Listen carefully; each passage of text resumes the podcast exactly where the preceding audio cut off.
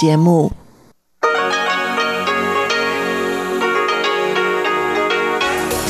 В эфире Международное радио Тайваня. В эфире русская служба Международного радио Тайваня. Здравствуйте, дорогие друзья! Из нашей студии в Тайбе вас приветствует Мария Ли, и мы начинаем ежедневную программу передач из Китайской Республики. Нашу программу откроет информационный выпуск. По субботам это обзор новостей недели. Далее те, кто слушает нас на частоте 5900 кГц с 17 до 17.30 UTC услышат рубрику Владимира Вячеславовича Малявина «Всемирный Чайнатаун». А слушатели нашей часовой программы на частоте 9490 кГц с 11 до 12 UTC смогут также услышать музыкальную передачу Игоря Кобылева «Наруан Тайвань. Песни коренных народов» и повтор тур радиопутешествия по Тайваню с Чеченой Кулар. Пожалуйста, оставайтесь с русской службой Международного радио Тайваня. А начать сегодняшний обзор мне хотелось бы с очень радостной новости. Корейская служба Международного радио Тайваня возобновляет радиовещание спустя 15 лет перерыва. Церемония, посвященная этому событию, прошла в актовом зале Международного радио Тайваня 10 декабря. В ней приняли участие руководство МРТ, глава Департамента Министерства иностранных дел по делам стран Азиатско-Тихоокеанского региона и руководитель представительства Южной Кореи на Тайване. Председатель правления Международного радио Тайваня Лу Пин сказала, что с момента заступления на свою должность 4 года назад она мечтала о возобновлении корейского вещания. Корейская служба была восстановлена в 2018 году и работала в формате онлайн. Тогда был создан сайт и YouTube-канал а вещание корейской службы на коротких волнах возобновится 13 декабря. Для Международного радио Тайваня возобновление радиовещания 13 декабря под руководством нашего директора Джан Джена очень и очень важный день. Для нас это чрезвычайно знаменательное событие. Надеюсь, что передачи корейской службы поспособствуют укреплению доверия и общих ценностей, а также обменам в сфере культуры и жизни между двумя странами. 更多的有更多的交流，сказала Лу Пин. Корейская служба Международного радио Тайваня, а тогда Китайской радиовещательной корпорации, была основана в 1961 году. В 2005 году она была упразднена. Однако на протяжении этих лет у нее оставались верные слушатели, которые подготовили поздравительные видео специально к церемонии возобновления радиовещания. Частоты и время вещания корейской службы Международного радио Тайваня на коротких волнах. Вот какие. 9610 килогерц с 10.30 до 11.00 UTC, 5955 килогерц с 22 до 22.30 UTC и 9430 кГц с 23 до 23.30 UTC. Наши слушатели могут поддержать корейскую службу и отправить им рапорты. Они будут очень рады. А мы поздравляем наших коллег из корейской службы с возобновлением радиовещания. Ура!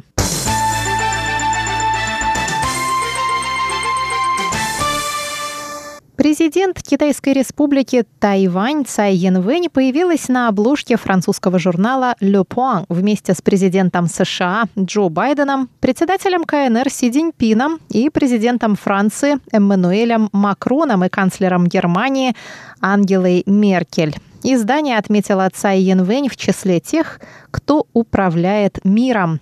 Пресс-секретарь президентской канцелярии Джан Дуньхань сказал, что Тайвань и президент Цай Янвэнь вновь появились на обложке влиятельного издания, и это говорит о важности Тайваня в мире и его конкурентоспособности.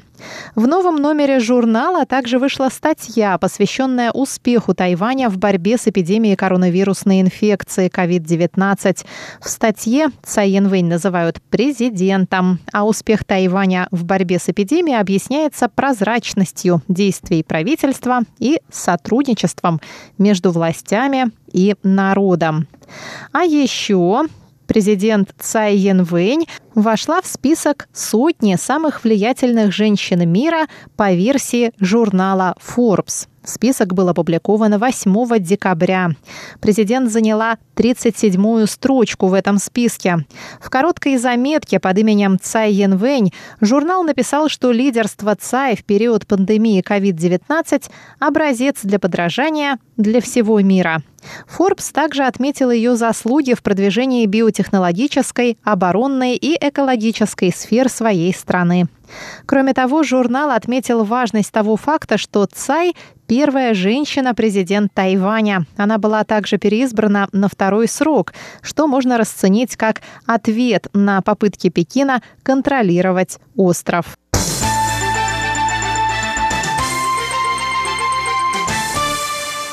Президент Цай Янвэнь посетила 11 декабря компанию судостроителя Джун Синь Гаудин в Гаусюне. В этот день прошла церемония сдачи в эксплуатацию фрегата «Аньпин» и 35-тонного патрульного катера 3589, а также спуск на воду второго фрегата «Ченгун».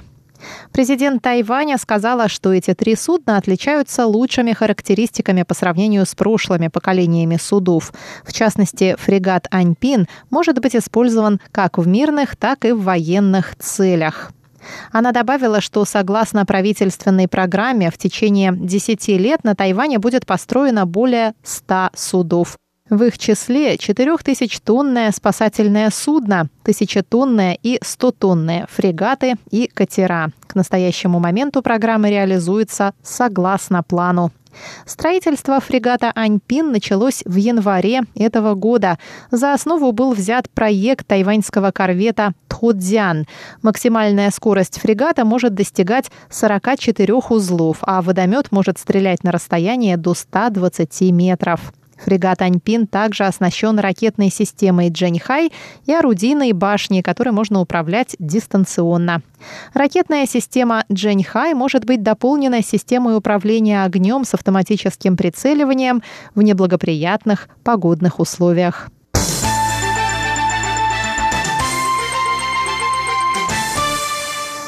Президент Тайваня Цай Янвэнь выступила 10 декабря на встрече, организованной базирующимся в Вашингтоне некоммерческим аналитическим центром Hudson Institute. Встреча была организована в формате онлайн. Президент сказала, что Тайвань намерен продолжать оберегать свою свободу, несмотря на усилия Китая, препятствующие участию Тайваня в деятельности международных организаций. Она сказала, что Китай пытается исключить 23 миллиона тайваньцев из международного пространства при помощи дезинформационных кампаний, призванных бросить тень на образ демократии Тайваня в глазах международного сообщества. При этом Цай отметила, что Тайвань не хочет хочет оставаться в постоянном противостоянии с Китаем. Двум сторонам нужно найти способ мирно сосуществовать на основе взаимного уважения, доброй воли и понимания, в том числе в интересах поддержания стабильности и мира в регионе, сказала Цай Янвэнь.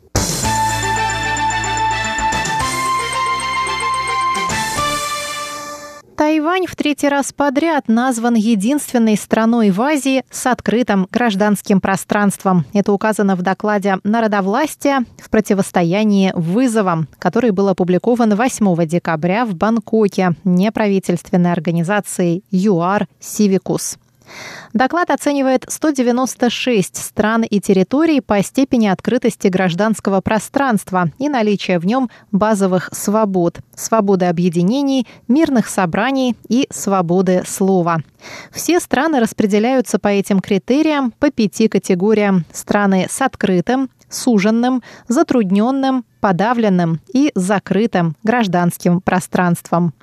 Тайвань – единственная страна Азии и одна из 42 стран мира, попавших в категорию стран с открытым гражданским пространством. Среди 25 стран Азии 4 были названы странами с закрытым гражданским пространством. Это Китай, Лаос, Северная Корея и Вьетнам. Гражданское пространство в Японии и Южной Корее считается суженным. В докладе указывается, что в июне этого года Тайвань стал одной из немногих стран мира, в которых прошли парады гордости ЛГБТ-сообщества. В августе Тайвань основал Национальную комиссию по правам человека. Тайвань также предоставил аккредитацию 22 иностранным журналистам, вынужденным покинуть Китай, говорится в докладе. В то же время в докладе выражена озабоченность соблюдением прав рабочих мигрантов, слишком широкими полномочиями правительства по борьбе с дезинформацией и законами по ограничению прав людей устраивать мирные собрания рядом с правительственными учреждениями. Основанная в 1993 году, организация «Сивикус» позиционирует себя как глобальный альянс организаций гражданского общества и активистов, видящий свою миссию в повышении активности граждан и укреплении гражданского общества во всем мире. Ее сетевой инструмент Civicus Monitor предоставляет в режиме реального времени постоянно обновляемую информацию о положении дел с гражданскими свободами в 196 странах и территориях.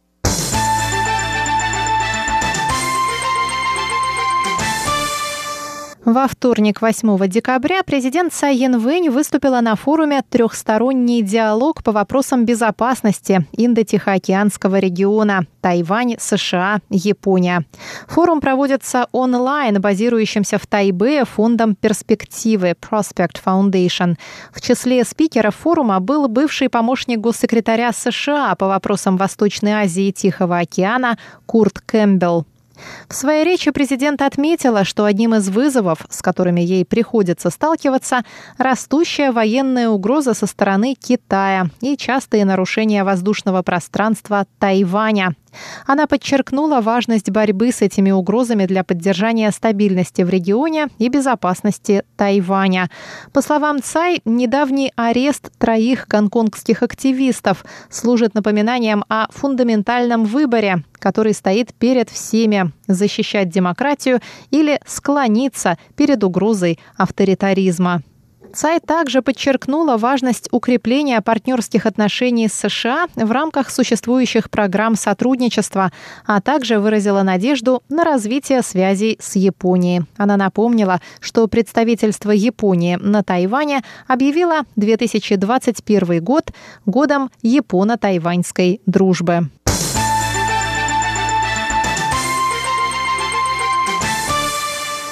А 7 декабря президент Цай Янвэнь встретилась с победителями 28-го музыкального конкурса для людей с нарушениями зрения и представителями Фонда музыкального просвещения слабовидящих.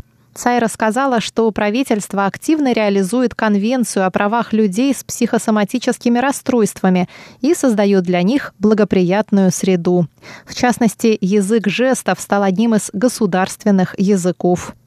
Цай Янвэнь выразила надежду, что Министерство культуры обеспечит всех людей с ограниченными возможностями правом наслаждаться культурными мероприятиями. Она рассказала, что в Центре искусств Вэйуин в Гаусюне места для инвалидов спроектированы особым образом. Она призвала Министерство культуры продолжать работать в этом направлении, чтобы как можно больше жителей острова могли получать удовольствие от концертов и спектаклей.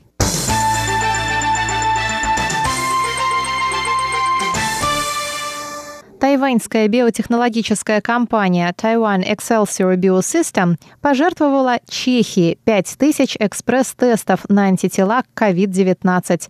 Об этом рассказал 9 декабря глава Сената Чехии Милош Выстрчил. Тестовые наборы, разработанные тайваньским производителем, передал представитель Тайваня в Чехии к Лян Жой на специальной церемонии. Они будут распределены между 14 больницами страны. Подробнее о новостях недели смотрите на нашем сайте ru.rti.org.tw и скачивайте наше мобильное приложение RTI to go. Обзор новостей недели для вас провела Мария Ли.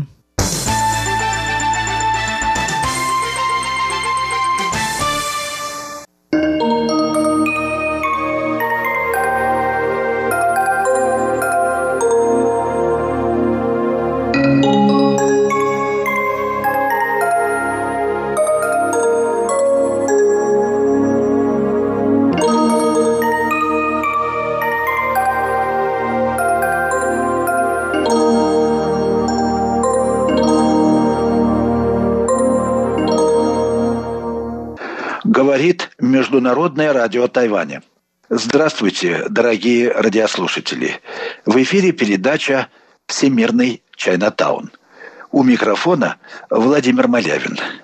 Сегодня я хочу закончить небольшой цикл передач, посвященных принципам восточной цивилизации, ну, прежде всего, китайской, так сказать, душе Китая, если можно так выразиться. И хочу напомнить вам основной тезис вот этого цикла передач. Он состоит в том, что жизнь в Китае, вообще на Востоке, мыслилась как сущность живой коммуникации. И, следовательно, жизнь является началом нравственным. А этот нравственный смысл жизни предполагает разные ступени интенсивности переживания, духовного совершенства – и, следовательно, иерархию форм жизни. Конечно, такая иерархия имеет внешнюю, формальную сторону. И она не очень нравится современному демократическому поколению западных людей. У одного американского писателя я недавно обнаружил отзыв о Востоке, который гласит, что Восток, я цитирую, «насаждает духовную нищету, которая уместно дополняется почти маниакальным раболепием перед властью. Конец цитаты. Ну, что тут можно сказать? Э, вообще-то духовный не считает не обязательно плохо. Вот и Христос говорил, что блаженны нищие духом. Нищета позволяет жить с полной непосредственностью, если, конечно, понимать ее как духовную категорию, а не как материальную. И, следовательно, нищета позволяет жить воистину. А истинная власть тоже заслуживает уважения, хотя бы потому, что она не может выражать ничего личного, частного и корыстного. Там, где корысть, там власть не настоящая. А внешняя иерархия, если чем и дополняется, то прежде всего иерархией внутренней, которая недоступна формализации. Она только символически опознается – но надо сказать, что опознается в рамках школы духовной практики с очевидной и непреложной убедительностью. Э, в Китае вот э, важное понятие геройства, оно же мудрость, власть и моральный авторитет, состоит в том, чтобы не побеждать природу и ее венец и жизнь, то есть не убивать, а предоставлять жизни жительствовать. Герой Востока утверждает не себя, а мир в себе и через себя. Он оставляет мир, и мир остается ему. Совместность и сообщительность вместо сущности вещей – вот его принцип. В акте самопреодоления он дает жизни быть тем, чем она может – и, более того, должна быть.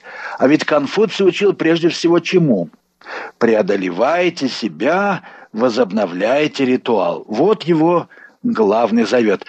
Под ритуалом в данном случае, конечно, надо понимать естественные и всеобщие формы жизни для человека, а не какие-то формальные процедуры, придуманные каким-то абстрактным умом. Короче говоря, герой Востока отворяет все двери и развязывает все узлы до того, как жизненные проблемы предстанут умственному взору и застынут в своей запутанности в нашей предметной жизни. Следовательно, он освобождает людей прежде всякого рабства.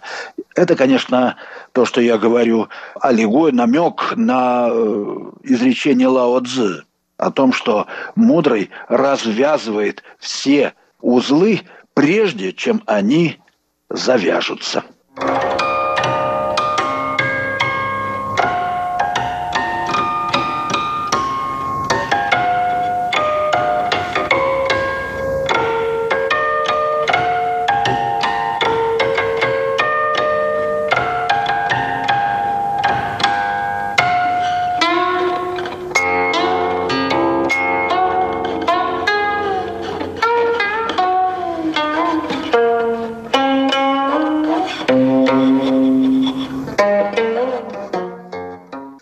Слушаете передачу «Всемирный Чайнатаун» Международного радио Тайваня. Передачу ведет Владимир Малявин. Я продолжаю свой рассказ об главных принципах китайского мировоззрения и главных ценностях китайского уклада жизни. Так вот, э, из того, что я сказал, следует такой вот вывод – он не совсем привычный для современного человека. Тем не менее, нельзя его не назвать. Так вот, в противоположность формальному, но с претензией на полную достоверность, стремлению Запада продублировать жизнь в общих понятиях, китайское искусство не ищет репрезентации. Оно ничего не выражает. Оно предоставляет саму глубину пустоты всех образов. Вот почему азиатская жизнь неотделима от актерства, лицедейства, потому что в ней все говорится иначе и все говорится иносказательно, как действует актер, лицедей, который не претендует на объективную достоверность, а его игра ценна сама по себе, потому что она является слепком совершенствования. Ведь актер, как и мудрец, оттачивает, отшлифовывает, отшлифовывает свое правильное отношение к себе. Конфуций завещал, что человек должен прежде всего выправлять себя. Что такое выправлять? Значит, выправлять свои отношения с другими, быть правильно ориентированным в жизни. И тогда жизнь наладится сама. От того же китайский мудрец вообще-то не имеет знания. Он знает только, когда не действовать, если угодно не действовать, одно слово, он вечно временит. Его знание совпадает с самим течением времени. Его мудрость ищет не выражение, а рассеивание. Она удостоверяет всеединство каждым нюансом опыта – непрерывным обновлением мира. А как мир обновляется? Через открытие курьезов жизни. Каждый момент жизни открывает нам новые. Природа вещей – это их новизна, а не какая-то сущность, которая в них спрятана. Идея, там эйдос, форма с материей или что-то еще, что придумали древние греки.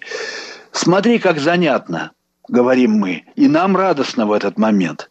Вот так живет китаец. И ничего здесь предосудительного нет, потому что для китайца это и есть способ быть моральным в этой жизни. Увидеть вещь новой, значит дать ей быть, значит открыть пространство ее превращений. А что еще призван делать человек в этой жизни? По китайским понятиям он призван не командовать вещами, а давать им быть. А сам он достигает просветления, как змея сбрасывает кожу, я цитирую, и он оставляет себя в жизненных метаморфозах.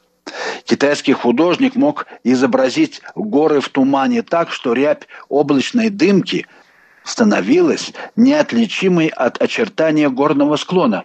Вот пример человеческой жизни. Преобразиться в что-то другое. Разве не в этом смысл нашего существования? В каждой вещи просвечивает нечто совсем другое. И это совсем другое, ведь не что иное, как печать человеческого присутствия, без неисчерпаемого потенциала человеческой жизни. Я думаю, что свое самое полное и точное выражение этот принцип нашел в Восточном театре.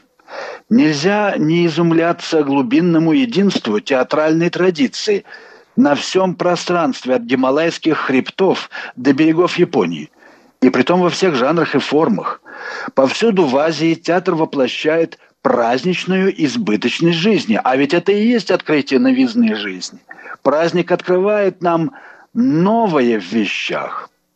Одновременно театр повсюду глубоко религиозен.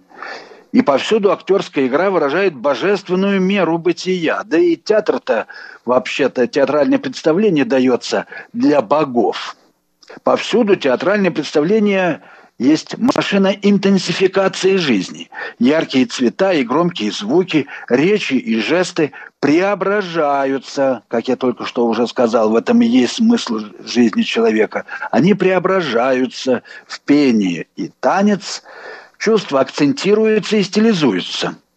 И отсутствует западное различие между реалистическим и символическим искусством между народным танцем масок, городским фарсом и элитарно-церемониальным классическим театром имеется естественная преемственность, которая выражена в ориентации представления на сам факт игры.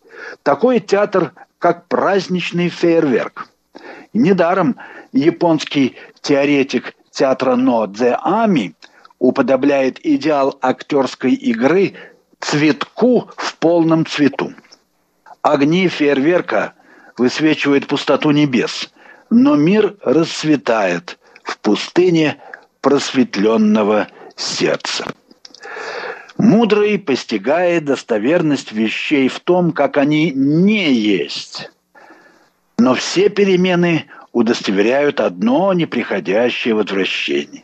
Тысячи изображений Будды в буддийских храмах или свитки с изображением 500 святых, например, или 100 лошадей, то есть всех видов лошадей, 100 чайников и тому подобное, указывают на один архетипический подлинно бытийный жест, который многозначительно отсутствует во всех образах вновь и вновь разыгрывается в круговом движении, в событии вечного возвращения, в котором все равно есть и не есть, является и покоится, где все сливается в мареве, так сказать, жизни смерти.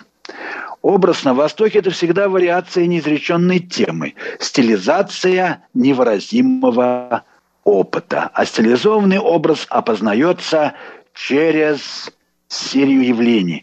Он есть знак того, что вечно возвращается в потоке жизни. Он удостоверяет вечно живое, вечно сущее.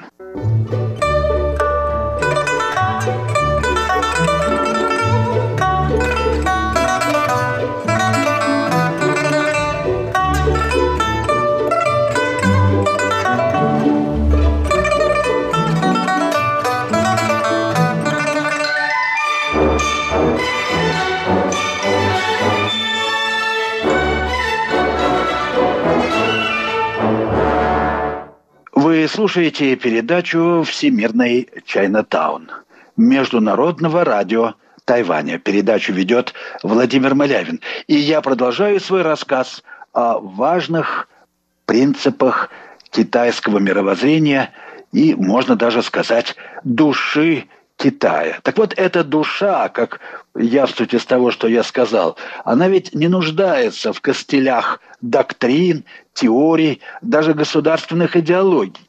Она живет несотворенным, бесконечно разнообразным ритмом самой жизни, который позволяет достичь эффективной коммуникации и прочного человеческого общежития. И никакого растворения личности в массе, между прочим. Музыкально живущий человек, любезный и уважаемый, наделен обостренным чувством своей индивидуальности. И это очень видно в странах, входящих вот в этот ареал китайской цивилизации. В том числе, конечно, и здесь, на Тайване. Вот странная, но очень практичная логика Востока. Основа его вековечных традиций. Чем больше люди уступают друг другу, чем дальше они разойдутся, тем ближе друг к другу окажутся, тем лучше делают общее дело. В идеальной коммуникации не звучит речь. Ее смысл не исходит от отдельного субъекта.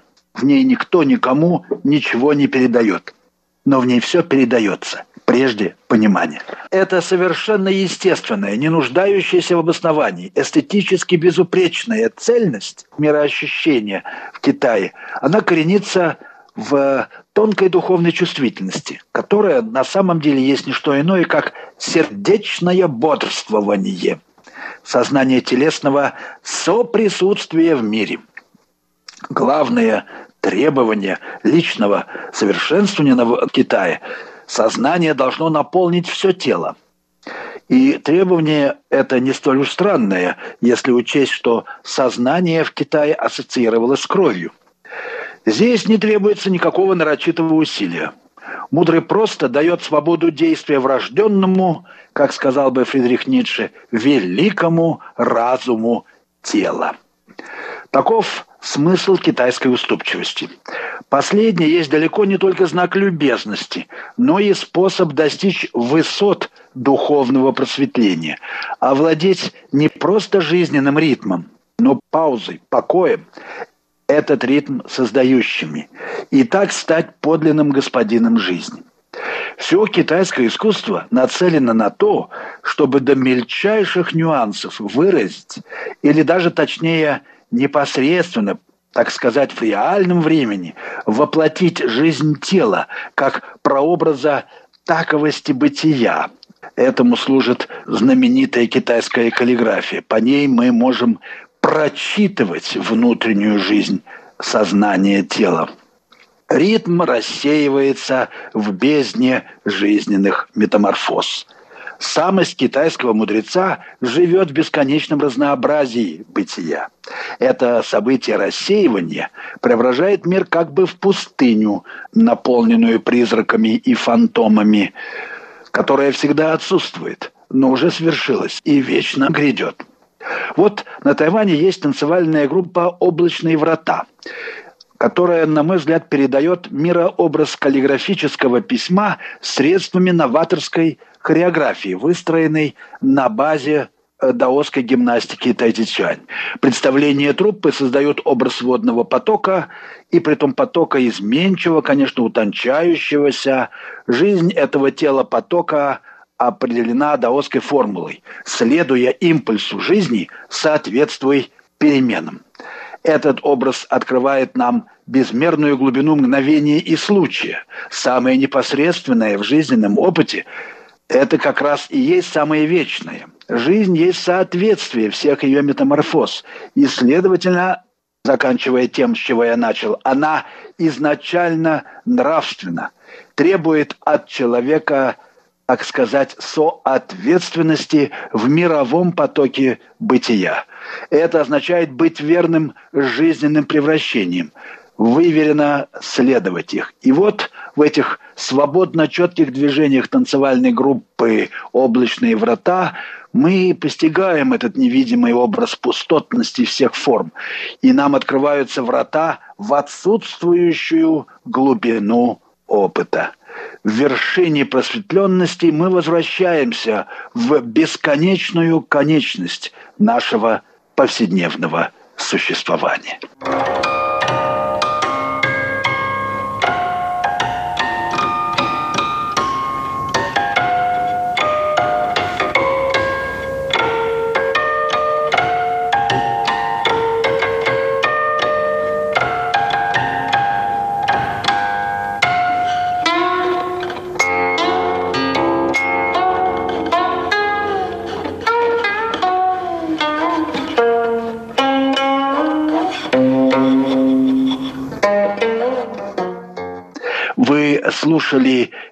Передачу «Всемирный Чайнатаун». Передачу подготовил Владимир Малявин. На этом, дорогие слушатели, я прощаюсь с вами. Всего вам самого доброго. До следующих встреч в эфире.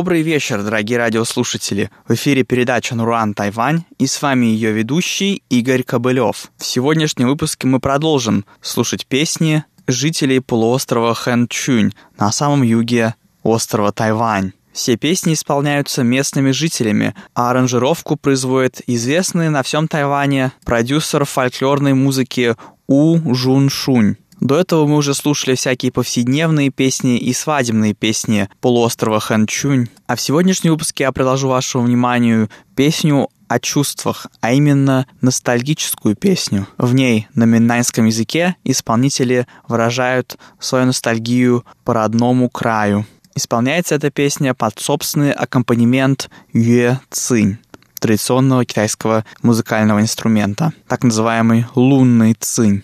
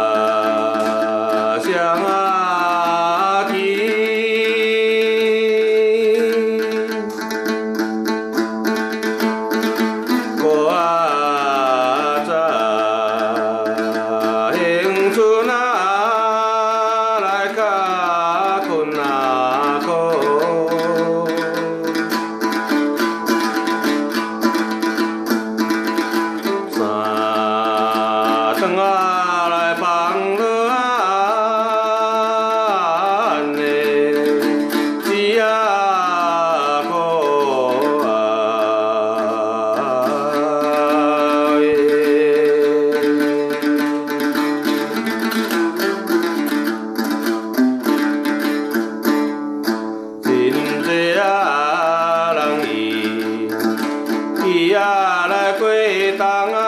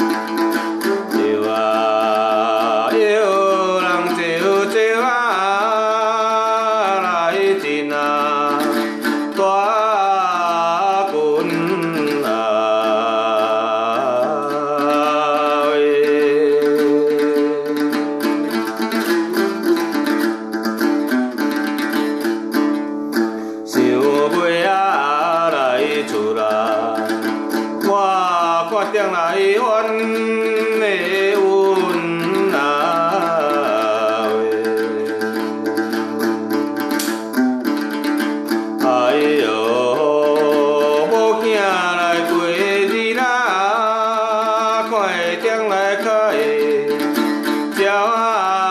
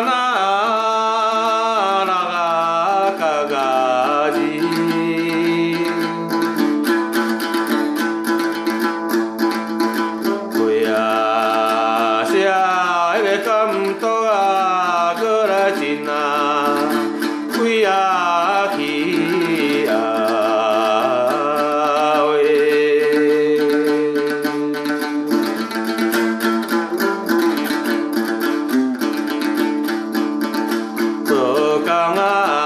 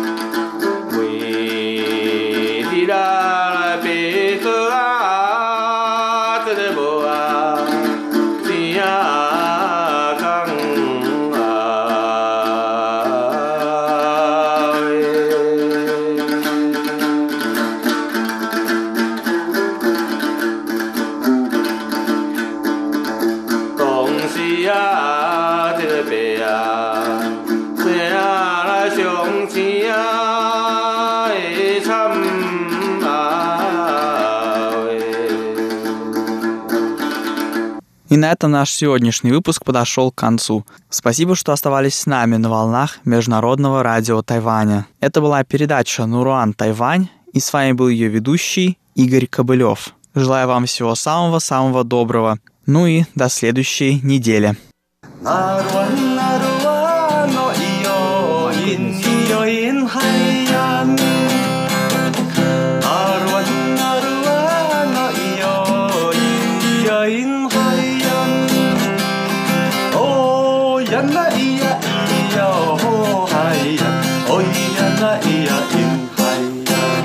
Здравствуйте еще раз, дорогие друзья. Вы слушаете еженедельную передачу «Радио путешествие по Тайваню» в студии у микрофона Чечена Кулар. Когда мы думаем о путешествиях по острову Тайвань, в первую очередь нам на ум приходит небоскреб Тайбэй-101, горячие источники на горе Янминшань, да чайные плантации в центральной части на горе Алишань. И в самом деле все вышеназванные достопримечательности и природные объекты включены в топ самых популярных мест на Тайване. Но очаровательные маленькие поселки и деревни, разбросанные по всему острову, не оставят равнодушным никого. Жалко только, что они не такие популярные. Информации о них на иностранных языках почти нет. Но для этого существует моя радиопередача, в которой я рассказываю о последних новостях тайваньского туризма, о местах, в которых я хотела бы побывать или уже побывала. И, конечно, мы с вами иногда отправляемся в культурные путешествия, чтобы поближе познакомиться с местным обществом. Но сегодня я начну рассказ о маленьких городах и поселках, которые незаслуженно остаются без внимания путешественников. Тем более, что на прошлой неделе Бюро по делам туризма Тайваня назвало 30 поселков, в которых стоит побывать обязательно. Это уже третий список маленьких городов и поселков, которые составляются в рамках правительственной программы продвижения туризма по не самым популярным направлениям. Первый такой список городков и поселков был составлен в 2019 году. В него вошли 40 населенных пунктов на карте Тайваня.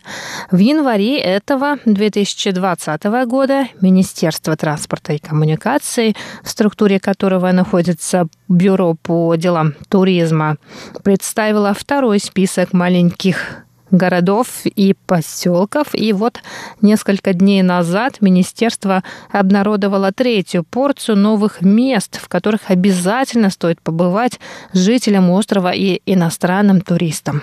Конечно, эта программа по большей части предназначена для самих тайваньцев, которые в настоящее время не могут никуда поехать в отпуск или длинные праздники. Полную информацию на китайском, к сожалению, языке можно получить на специальном сайте 2019 smalltown.taiwan.net. Сожалению, на иностранных языках, точнее на английском, об этой программе в сети можно найти только очень и очень общую информацию. Но я в этом и следующем выпуске расскажу вам кратко о местах, которые не на слуху у туристов и даже местных жителей. Конечно, все 100 маленьких городков и поселков, а их в трех списках набралось ровно это количество. Посетить удастся не всем, да и во многих мы с вами, наверное, уже побывали, как физически, так и в эфире русской службы МРТ. Поэтому в сегодняшнем выпуске я начну знакомить вас с населенными пунктами, о которых не слышала и не знала даже я, человек, поездивший по острову достаточно и не любящий популярные маршруты. Итак, давайте начнем наше радиопутешествие по тайваньским поселкам.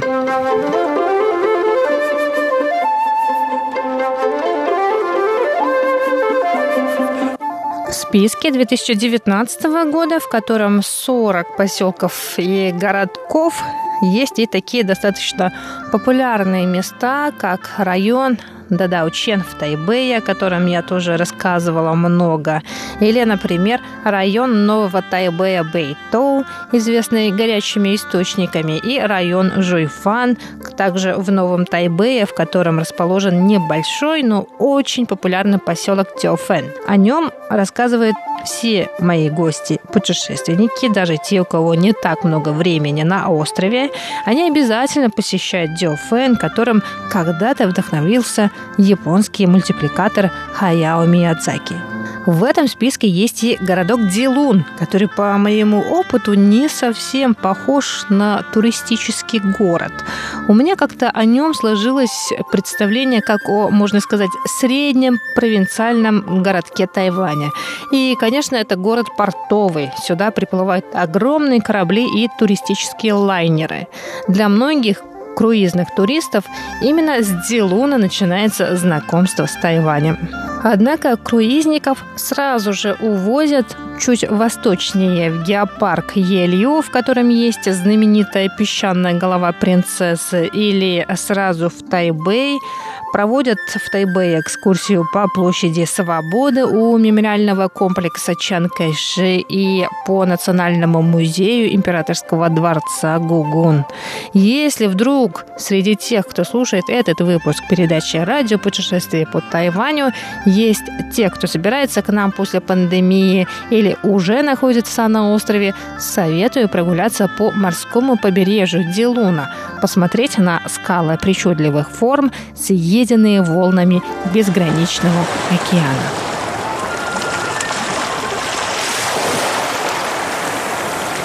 Да, к тому же говорят, что закат в Делуне входит в список 21 красивейшего заката мира – и это всего-то в часе езды от тайваньской столицы.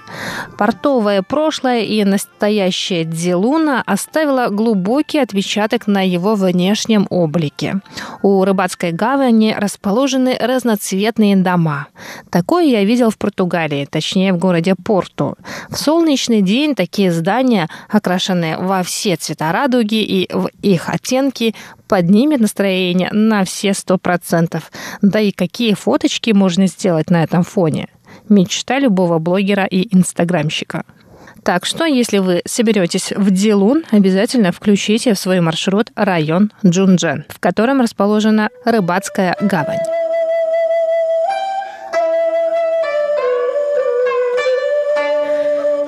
Еще один не самый очевидный выбор путешественника – это городок Илань и уезд Илань. Обычно туристы любят покупаться на побережье Тихого океана в уезде Илань. Особенно много там серферов. Но в Илане также есть культурно-исторические объекты. Один из них – бывший кирпичный завод, построенный в 1938 году. Но первый кирпич на территории Иланя был изготовлен за век до этого. В 1831 году в Илане появилась первая печь для обжигания кирпичей. Почему именно там? потому что именно в Илане есть очень много вязкой глины, из которой кирпичи получаются отменного качества.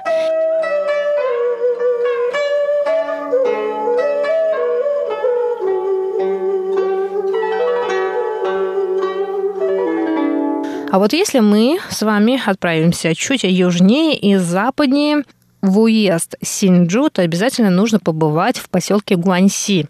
Одна из достопримечательностей этого поселка – музей тайваньского черного чая. Он был открыт в 2004 году старейшей тайваньской компанией, производителем чая Тайван Хонг Ча Гongsi.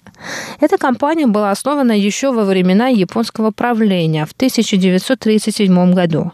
А если вам, как и мне, хочется иногда пообщаться с природой, то можно отправиться на хайкинг в тайваньский горный парк Няудзуй, название которого переводится как птичий клюв. Высота гор в этом парке достигает 1749 метров над уровнем моря, поэтому здесь можно увидеть не только джунгли, но и морские пейзажи. А еще в этом парке есть специальное место для кемпинга, где можно арендовать палатку и провести 2-3 дня в единении с природой.